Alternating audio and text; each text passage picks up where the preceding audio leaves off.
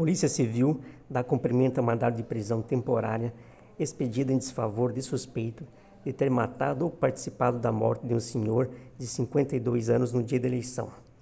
A medida foi decretada por ser imprescindível para o inquérito policial que apura a morte de um senhor, ocorrida no dia 2 do presente mês.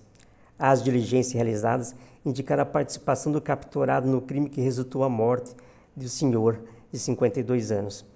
Capturado foi ouvido no início da investigação e relatou apenas ter testemunhado o fato.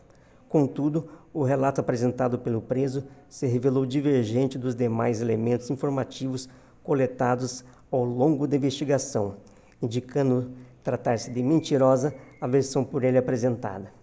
Por essa razão, e com o fim de impedir que o suspeito continuasse confundindo a investigação, representou-se por sua prisão temporária, medida esta decretada nesta data. A medida tem por prazo de duração inicial 30 dias. Enfim, informo que o capturado foi encaminhado para o Presídio Regional de Tijucas.